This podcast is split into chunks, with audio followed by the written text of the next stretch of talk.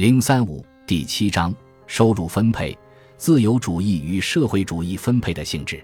在逻辑上，对收入问题的论述应当放到对社会主义社会生活的其他研究之后。只有先生产，然后才能分配。因此，从逻辑上说，应该先讨论前者，再讨论后者。但是，分配问题是社会主义的一个异常重要的特征，故应尽早加以讨论。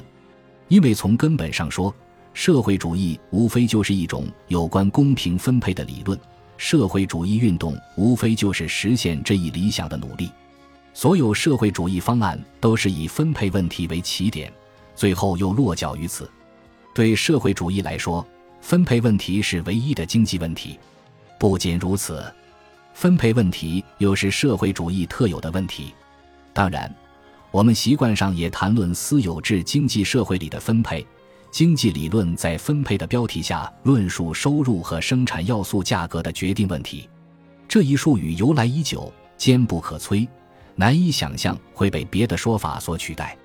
然而，这是一个误导性的字眼儿，它并不能表达它要描述的那个理论的性质。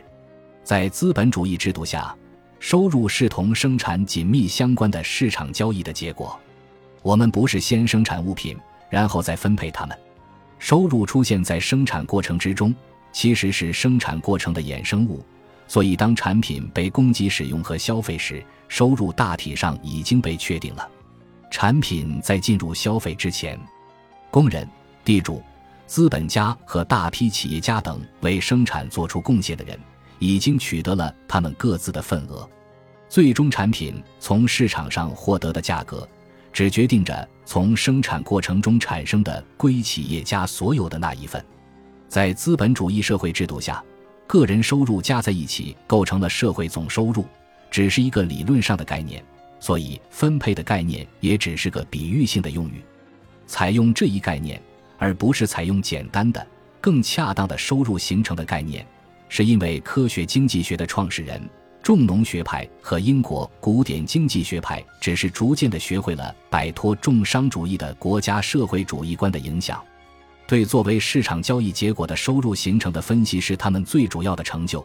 尽管如此，他们还是沿用了老习惯，把讨论各种收入的章节放在分配的标题下。幸运的是。这没有对他们的学说造成任何损害。